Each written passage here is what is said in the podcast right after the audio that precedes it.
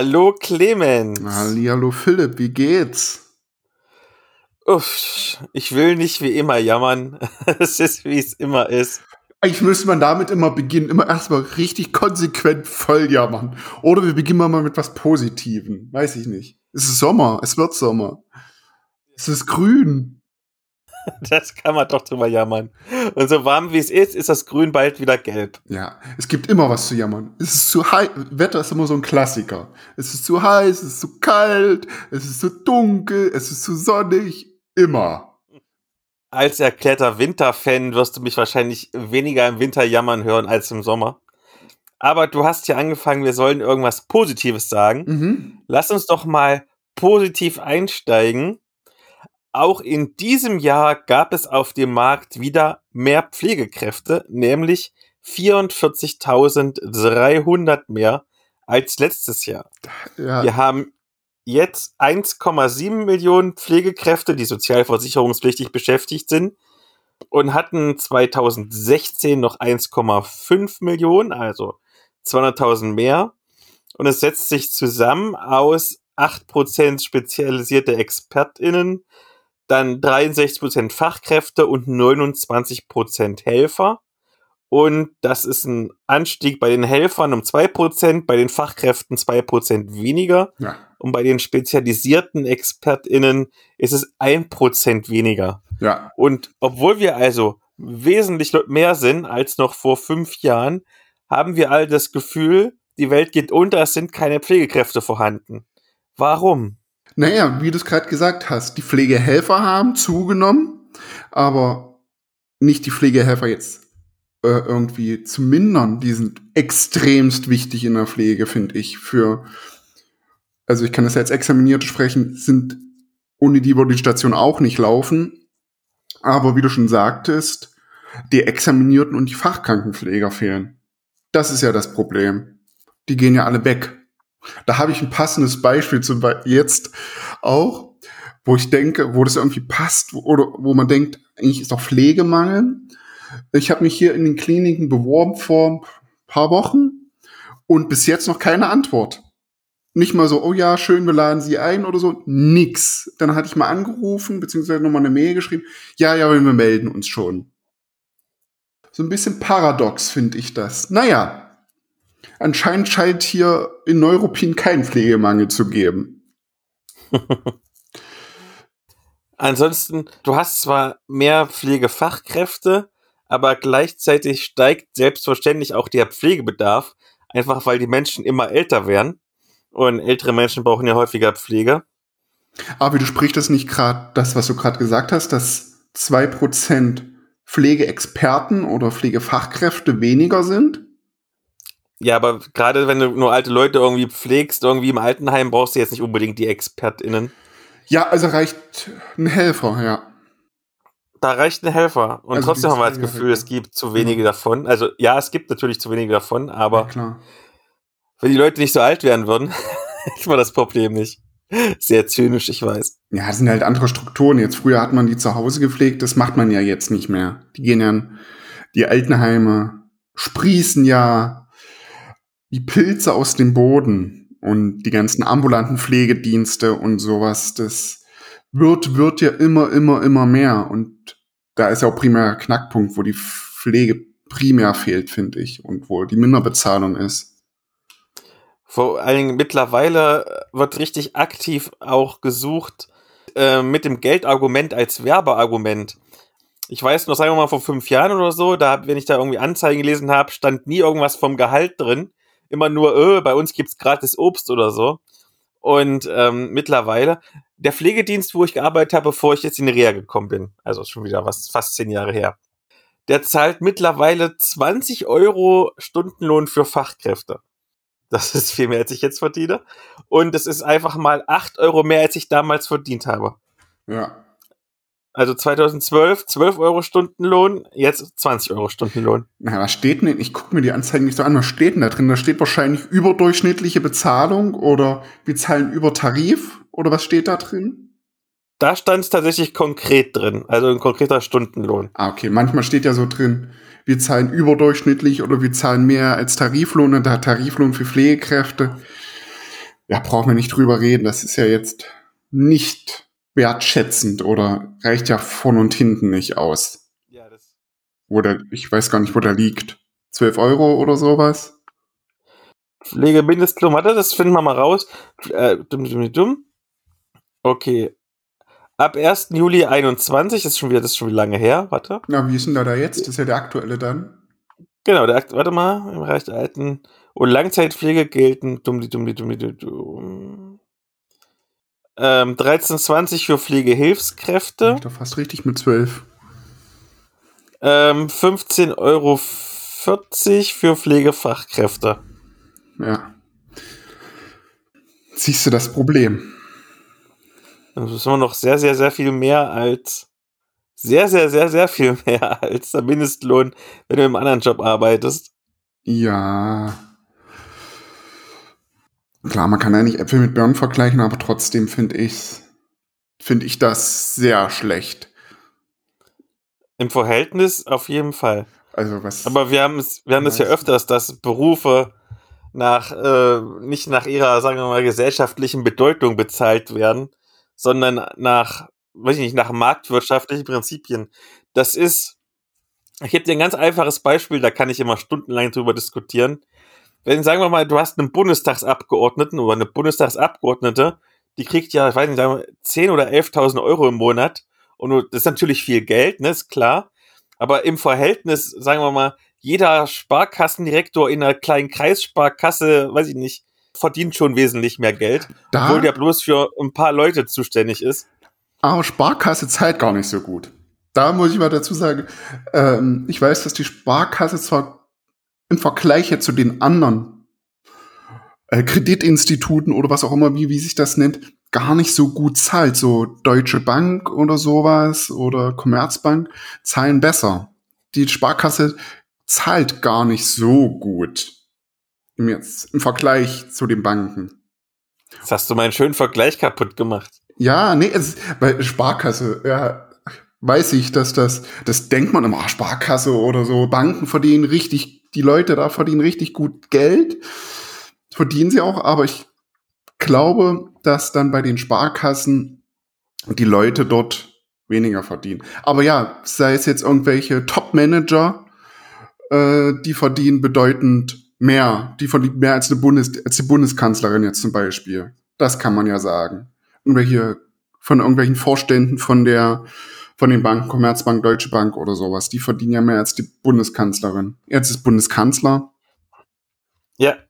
Wobei ich habe gerade gegoogelt, ich äh, habe gefunden, typisches Gehalt für ja deiner Sparkasse bis zu 85.910 Euro. Ja. Ist immer noch ist immer weniger als 10.000. Das ist das zweieinhalbfache von meinem Jahresgehalt. Ja. Ja, Banksektor halt, ja. Na gut. Ähm, wo es auch einen Mangel gibt tatsächlich, obwohl es eigentlich, wie ich das gelesen habe, sehr viel mehr ÄrztInnen gibt überhaupt als früher in Deutschland. Die machen aber irgendwie allen anderen Kram, bloß nicht Hausarzt. Ist bei HausärztInnen, da gibt es einen Mangel und du kannst da direkt berichten, denn du hast ein Hausarztpraktikum gemacht, sogar dein zweites schon. Ein zweites Praktikum nicht. Ähm, ich habe mal beim Hausarzt gearbeitet in Österreich als Pflegekraft. Wobei, das war ja nicht wirklich ein Hausarzt, das war ja mehr äh, NVZ, wie auch immer. und jetzt habe ich so beim richtigen Dorfhausarzt genau ein Praktikum gemacht. Ich kann mal so sagen, dem geht's gut. Hat ja auch mehrmals gesagt, der hat seine Öffnungszeiten einfach angepasst. Auch mit meinen Kommilitonen, mit denen ich mich unterhalten habe, die haben teilweise nur vormittags auf, weil, weil denen die Patienten die Hütte einrennen. Das ist ja klar. Ne? Aber ja, war sehr interessant. Für mich war es halt schwer, auf die Seite des Arztes zu schlüpfen. Ich habe mich immer noch so früh, bin ich mal, ich bin um sieben gekommen, obwohl äh, Öffnungszeit immer um acht war, weil ich mich einfach noch mit den Schwestern unterhalten habe oder in Anführungszeichen leichte Schwesternaufgaben gemacht habe, die ich im Prinzip schon kann, Blut abgenommen, eine Spirometrie, Spirometrie machen oder ein EKG schreiben oder sowas, weil ich da einfach, weiß nicht, den Schwestern da geholfen habe. Und ansonsten saß ich nur rum, hab dem Hausarzt zuge zugehört, hat nur so ein bisschen erzählt, wie, wie sich so das alles finanziert. Und deshalb hat er gesagt, ja, er hat jetzt irgendwie Nachmittagsöffnungszeiten, hat er da, glaube ich, dreimal oder zweimal. Und einmal hat er geschlossen und gesagt, ja, der ist da nicht mal drauf angewiesen. Fangen wir vielleicht mal ganz grob an. Was sind denn so die Aufgaben von einem Hausarzt, einer Hausärztin? Ich habe manchmal das Gefühl, dass die Leute glauben, das wäre einfach nur, dass sie am Drucker sitzen und gelbe Scheine rausgeben und das war's schon. Schon? Ich glaube, viele schon, aber viel, also mein Hausarzt, mein Hausarzt nicht, aber dem Hausarzt, wo ich war, er redet viel mit dem Patienten. Das hat man auch gemerkt. Der hat seltenst einen Patienten angefasst. Gut, er kannte seine Patienten, das ist klar. Aber ich glaube, der hat 25 Prozent untersucht, äh, untersucht manchen den Hals geschaut. Das war, glaube ich, so primär so seine Aufgabe. Und natürlich Rezepte ausstellen und Krankschreibungen machen. Aber ich glaube primär, was ich auch so aus dem Krankenhaus mit, das Hochakute hat ja seltenster oder hat er am seltensten. Die gehen halt, Leute gehen halt in die Notaufnahme nachts. Ja. Wenn sie irgendwas haben, weil sie nicht abwarten können, bis nächsten Tag sich beim Hausarzt da ewig zu warten oder wie auch immer. So hatte ich jetzt auch den Eindruck, dass da Hochakutes jetzt nicht war. Also zumindest bei dem Hausarzt, wo ich war. Da kamen viele aus dem Krankenhaus, weil sie in der Notaufnahme waren. Da habe ich ein lustiges, lustige Story. Ähm, da kam eine junge Patientin zu uns in die Praxis, war eine Notaufnahme vorher, ich glaube drei Tage vorher, weil sie auf dem Rummel war und auf dem Rummel ein Schleudertrauma erlitten hat. Ihrer Ansicht nach. Fand ich sehr interessant, wollte jetzt eine Krankschreibung. So viel zu gelben Scheinen. Fand ich sehr interessant. Da ich gesagt, aha, interessant vom Autoscooter fahren oder sowas ein Schleudertrauma. Na klar, gibt's bestimmt, wenn man da rumgeschleudert wird mit irgendwelchen großen Dingern, aber sie macht jetzt nicht so den Eindruck. Sie wollte, glaube ich, einfach nur einen Krankenschein. Hat sie einen bekommen? Ich glaube schon. Ich glaube schon, dass sie einen Krankenschein bekommen hat. Ich glaube schon. Er war sehr locker mit den Krankenscheinen. Gut zu wissen. Ja. War sehr, sehr locker, ja, ja. Und du hast ja schon von Spirometrie geredet. Was für Leistungen hat er denn angeboten? Also der macht halt standardmäßig Blut abnehmen, aber das schickt ja alles weg. Ich weiß nicht, wie es bei anderen Hausärzten ist, ob die irgendein kleines Blutanalysegerät bei sich haben.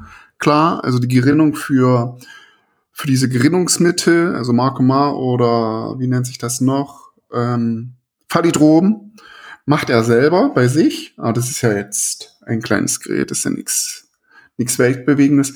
Alles andere schickt da weg. Ein EKG schreiben klar und eine einfache Spirometrie, also sprich äh, nicht in einem Glaskasten, aber einfach so gucken, wie viel man schafft zu atmen bei lungenkranken Patienten. Ganz einfach gesagt.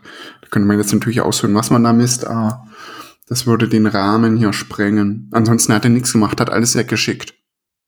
Ach so. Ähm, als großes Thema sind ja immer IG-Leistungen was ist das und was hat er angeboten? Und hast du vielleicht selber welche durchgeführt?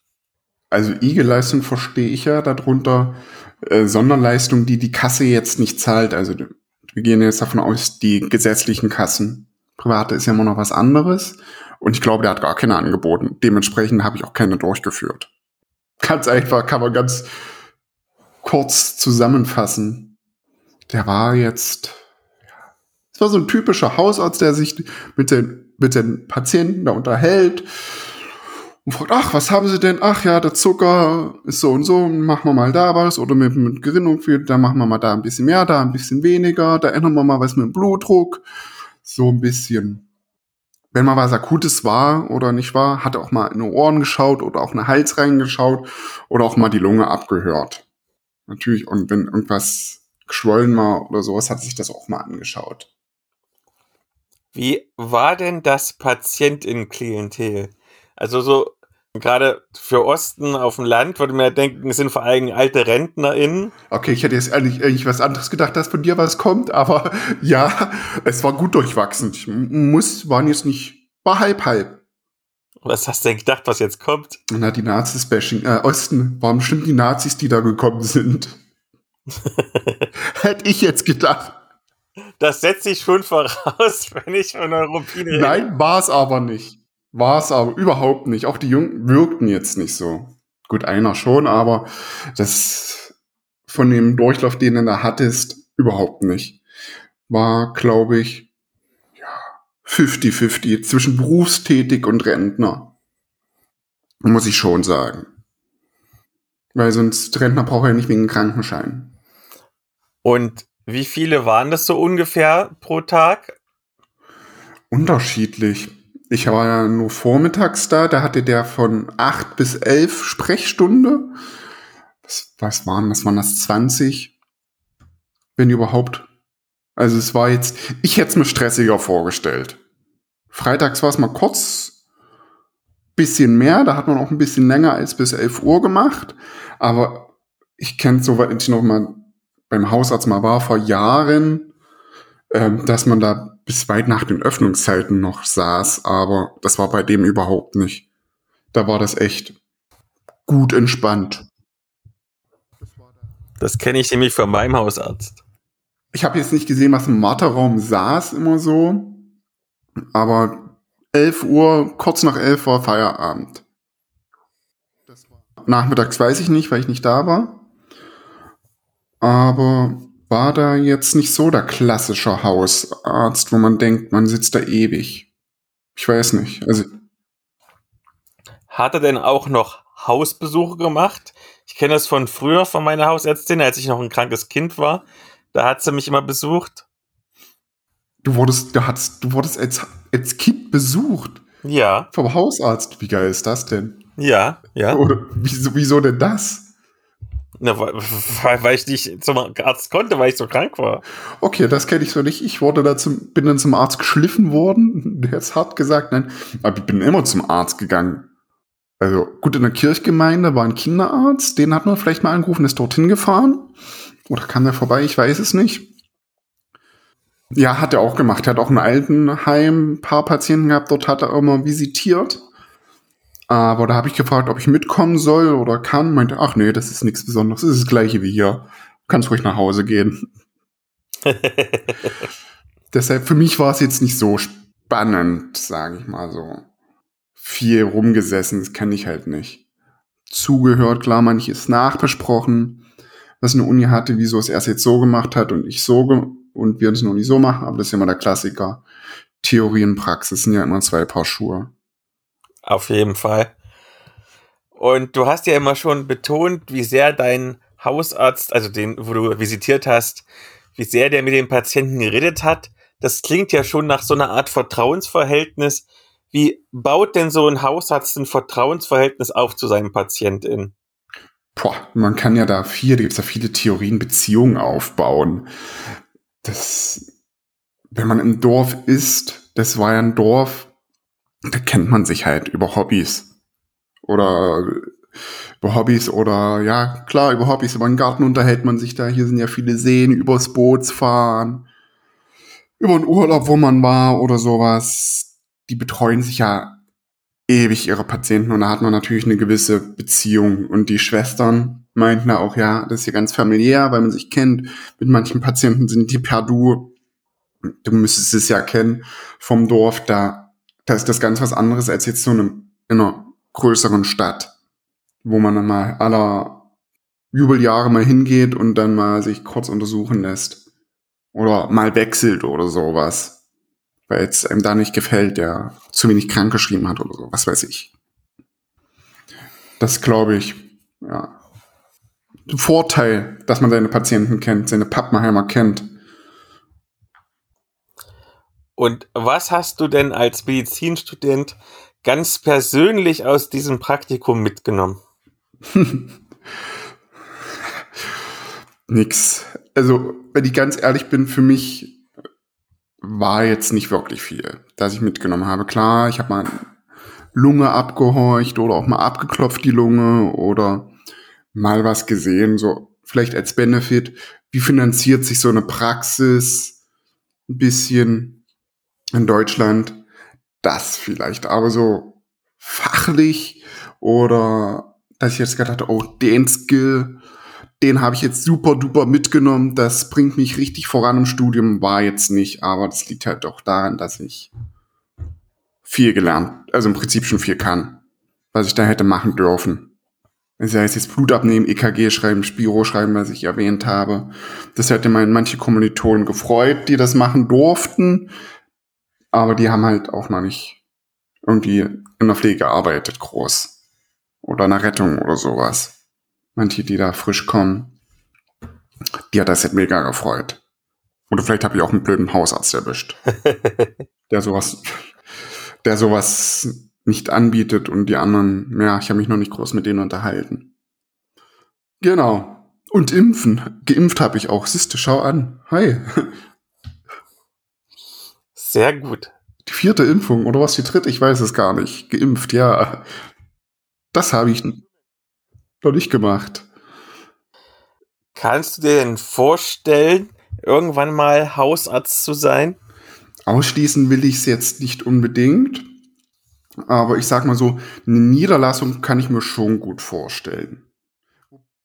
Ja, also eine Niederlassung ist denkbar, aber ich bin, glaube ich, schon eher der Kliniker. Also in der Klinik arbeiten. Das interessiert mich schon mehr, weil ich da ein bisschen mehr Action habe. Bisschen mehr, bisschen spannendere Themen habe.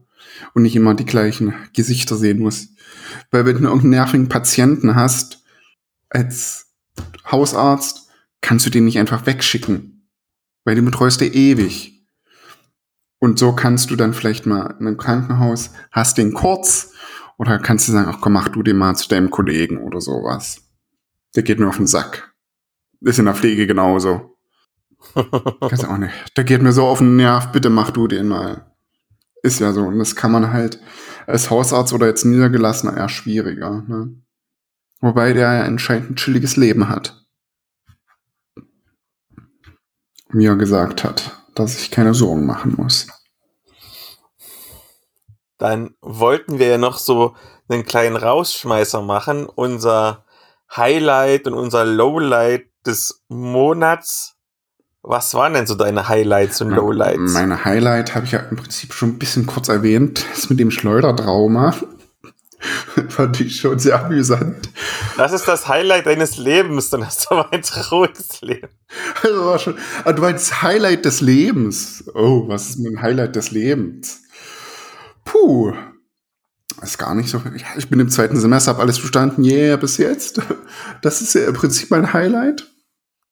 Und Slowlight, was hat man als Slowlight? Ich bin erst im zweiten Semester und schon so alt. Nein.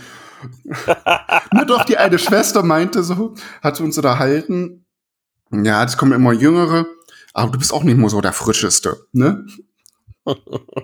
Vielleicht das als Lowlight. Aber gut. Ach je. Da wurde man äh, erstmal richtig dickfett gemobbt, aber sie meinen es, glaube ich, nicht. Was war das denn bei dir, dein Highlight und dein Lowlight? Mein Lowlight war tatsächlich, ich habe letztens ähm, angeregt, nachdem mir das so etwas stärker auch in der, bei den Chefärzten so aufgefallen ist, mit rassistischem Sprachgebrauch. Man möge vielleicht da mal überlegen, ein Sensibilisierungsseminar oder sowas abzuhalten oder irgend sowas. Ähm, und dann kam als Antwort nur, ich soll auf meine Sprache achten, wo ich dachte, toll, ist, meine Sprache ist nicht das Problem gerade. Also sind die bei euch so, dass die etwas den Alltagsrassismus raushängen lassen? Naja, ich meine, Alltagsrassismus ist immer so ein schwieriges Thema, einfach da wir ja alle in einem rassistischen System erzogen sind, sind wir alle irgendwie keine Rassisten. Ich genauso wie du oder jeder andere. Nein, ich bin kein Rassist. Aber das nach, nach, nach außen zu tragen irgendwie, ja. es muss ja nicht mal böse gemeint sein. Ich, ne, ich mache mach ja niemanden hier Vorwürfe und sage, du bist jetzt ein Rassist, weil du es geil findest, irgendwie Leute zu beleidigen oder so. Aber sagen wir mal so, jetzt so, so Sprachgebrauch irgendwie Leute nachzuäffen, also migrantische Menschen nachzuäffen, es ist, sollte man vielleicht nicht, wenn man irgendwie in der Leitungsebene ist und ein Vorbild eigentlich sein soll. Äh, zumindest nicht in der Öffentlichkeit, ja das fand ich ein bisschen schwierig tatsächlich. Und, dann, das ist so typisches Turmpolicing. Ich rege mich drüber auf. Ich habe jetzt mich nicht, nicht mal dolle drüber aufgeregt.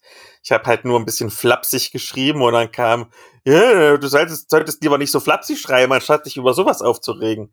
als Antwort, wo ich dann denke, hm, okay, Problem vielleicht nicht verstanden, liebe Leitungsebene. Ja, das war mein Lowlight tatsächlich. Und dein Highlight? Mein Highlight war tatsächlich, du darfst mich jetzt den Tindergott nennen. Herr, okay, also bitte nenn mich Tindergott. Äh, Herr Tindergott, was war denn Ihr Highlight? ich habe in meinem ganzen Leben ja nie getindert oder so, weil ich das so oberflächlich und quatschig finde. Mhm. Aber von meiner Freundin, die Schwester, die ist ja lesbisch. Und ähm, wenn du hier auf dem Dorf wohnst, ist es jetzt schwierig, sagen wir, normal irgendwie auch lesbische Frauen kennenzulernen. Also habe ich dann mal so in meinem Bekanntenkreis rumgefragt, wo lernt ihr denn Frauen kennen? Und dann, ja, ja, Tinder. Und ich sage, na gut, okay, hier, lad dir mal Tinder runter, versuch's mal. Und nach einer Woche habe ich gefragt, und wie läuft's? Und sie so, ja, das hat gar nicht geklappt, die schreiben alle nicht zurück und bla. Und ich so, ach komm, das kann doch überhaupt nicht sein habe das Handy genommen, habe angefangen quasi über ihren Account zu schreiben. habe irgendwie, weiß ich nicht, das erste Date nach 20 Minuten klar gemacht und ich glaube, bestimmt 90 Prozent sind plötzlich sind in Gespräche gegangen und ja, die daten sich jetzt alle. Ja. Also ha. sehr geil. Ja. Tindergott offensichtlich. Äh, gibt's das, ist das normales Tinder? Ich kenne mich da jetzt nicht aus. Oder gibt's da, also, das heißt nicht irgendwie, wenn wir schon bei, bei Bashing sind, äh, bei normales Tinder kann man das da einstellen, dass man ähm, Homo ist. Genau, das war ähm, ganz normales Tinder. Ah, okay. Bestimmt gibt es auch irgendwelche Apps, die speziell für Lesben. Ich weiß, bei, bei, bei Männern zum Beispiel gibt es Grinder. Mhm. Das ist quasi das, das, das schwule Tinder, aber ähm, bei Lesben. Schwule Tinder. Ich weiß nicht, wie man es anders nennen soll. Das klingt wie eine Beschimpfung, ja. Keine Ahnung, wie das, keine Ahnung, ob es das für Lesben gibt. Wahrscheinlich schon, aber weiß ich nicht. Und ich glaube, es ist einfacher als Mann zu tindern, als als Frau für Frauen zu tindern. Weil wenn ich mich so unterhalte irgendwie mit anderen Frauen irgendwie, die schon getindert haben, dann ist daher irgendwie der Anspruch so gering, solange du nicht irgendwie in den ersten drei Nachrichten irgendwie ein Dickpick von dir schickst, bist du schon einer von den Guten und bist quasi schon in der nächsten Runde. Ah, okay. Oh, vielleicht stehen man hier da drauf. Oh, erst dritte Nachricht raus. ich weiß es nicht. So spät. Ich, glaub, ich glaube, ich bin mir jetzt nicht sicher, ich bin nicht in der Position, aber ich kann mir vorstellen, dass zumindest ein sehr, sehr, sehr, sehr großer Teil vielleicht nicht bereits innerhalb der ersten drei Nachrichten ein Dickpick haben möchte. Das kann gut sein, ja. Vermutlich. Ja, jetzt habe ich ja, heute habe ich sie wieder gesehen, die Schwester, hab gefragt, und hat gesagt, ja, ja, es läuft alles gut, wir chatten, wir treffen uns bald und so weiter. Und wow. naja, da musste ich halt einfach nur mal ein bisschen ans Handy gehen ja. und musste einfach ein paar ja. Mädels anschreiben Highlight, und dann ging ja. das schon. Highlight, ja.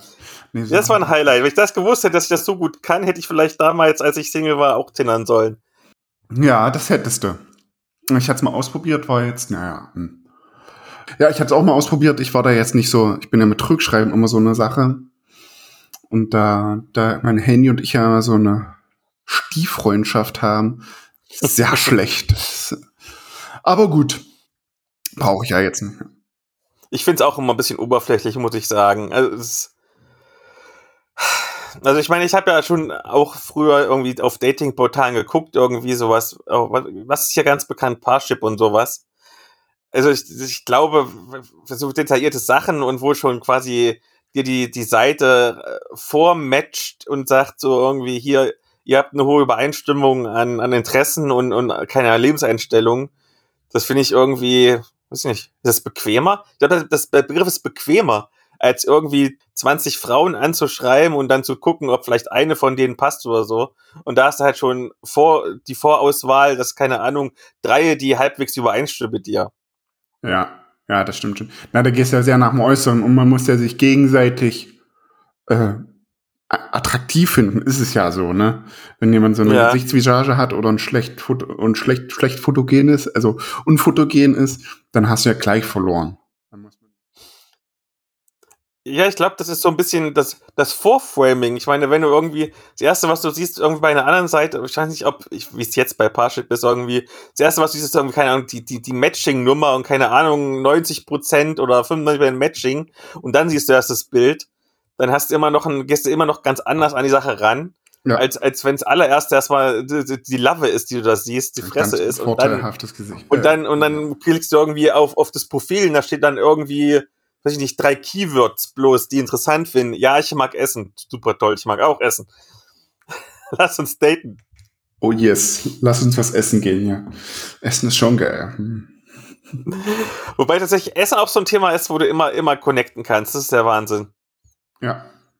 Also das war wirklich einfach. Ich habe immer geguckt, irgendwie dann so, was die, was die so angegeben hatten und musste einfach in, in die Richtung schon mal schreiben und dann haben sie immer zurückgeschrieben. Das war sehr interessant. Ich bin vegan. Ja, ist ja nicht schlimm. Nein, bin ich nicht. Äh. Ich esse ja tatsächlich äh, gerne mal vegane Sachen oder vegetarische Sachen.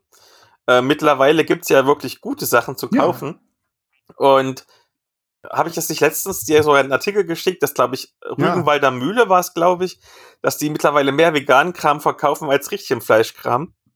Also ich finde auch manches Veganes richtig gut und vegetarisch so wie ist. Ich esse sowieso nicht so viel Fleisch, weil es teuer geworden ist.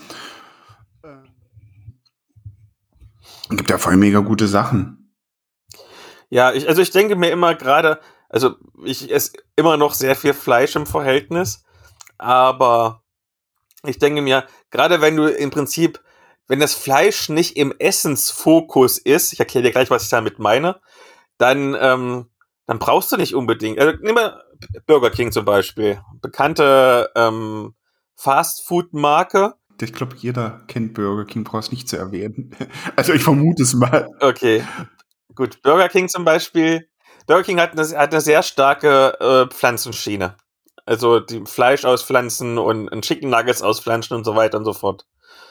Und gerade jetzt zum Beispiel, wenn du einen Burger isst, der ja sowieso bei Burger King mit irgendwelchen scharfen Soßen zugekleistert worden ist, wo du auf keinen Fall den Unterschied schmeckst zwischen richtigem Fleisch und, und Pflanzenfleisch, da kannst du problemlos das Pflanzenzeug essen, wo du denkst, ja, du hast den absolut selben Geschmack, es wird aber jetzt kein Tier dafür irgendwie bei Burger King im Stall gequält.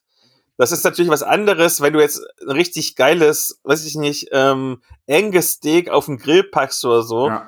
Das ist, das ist was anderes. Weißt du, da ist, da ist das Fleisch quasi der Star, der ist im Mittelpunkt. Da ja, kannst du. Das stimmt. Na, aber bei, bei einem Burger, gerade wir alle kennen den Burger King Geschmack, der, die haben so einen scharfen Ketchup drauf, das übertüncht alles. Deswegen schmeckt sie auch so geil. Äh, davon muss kein Tier sterben. Ich finde dieses, also ich finde dieses was so Richtung Geflügel geht, ist schon, schmeckt schon richtig gut. Sehr, sehr ähnlich. Aber ich finde alles, was so Richtung Rind oder Schwein geht, ist noch nicht ganz so raus. Es kommt, glaube ich, immer auch auf die Zubereitung. Also klar, Zubereitung. Aber ich habe zum Beispiel festgestellt, ähm, Sachen, die, die, die, die stark gebraten werden, sind fast nicht mehr unterscheidbar. Also so, es gibt ja so diese, diese ganz neuen, ich glaube, so Vegan Butcher und keine Ahnung, wie die ganzen Firmen heißen, die so, so äh, Hackfleisch-Patties machen, die du auch kaufen kannst ja. bei Lidl oder keine Ahnung. Ja, ja. Äh, wenn, du, wenn du die richtig brätst und so, dann schmeckst du überhaupt keinen Unterschied mehr.